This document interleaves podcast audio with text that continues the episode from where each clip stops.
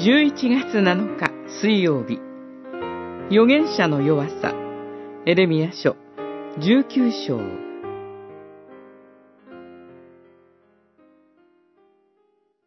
主よ、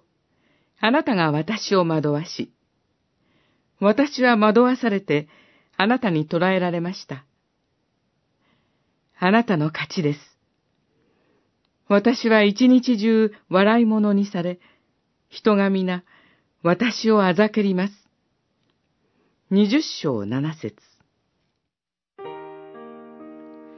主の神殿の庭で、恐るべき主の裁きを告げたエレミアは、大祭し、パシュフルの手によって鞭打たれ、投獄されます。敗戦によるエルサレムの破壊とバビロンへの補修は預言者によって警告されていたにもかかわらず、それが実現するまで人々は関心を払いませんでした。エレミアは主の言葉に忠実な預言者でしたが、自分が受けている苦難に対して、超然と構えることができたわけではありません。罪人とされ、人々の嘲笑を受けながら、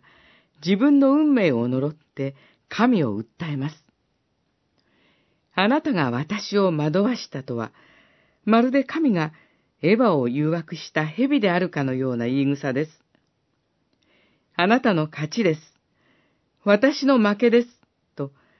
神に対する完全な屈服を表しながらも、自分は生まれなかった方が良かった、などと、恨み事を口にします。神の言葉を真実に語る務めがどれほど過酷であろうとも、預言者は人間としての弱さを抱えつつ、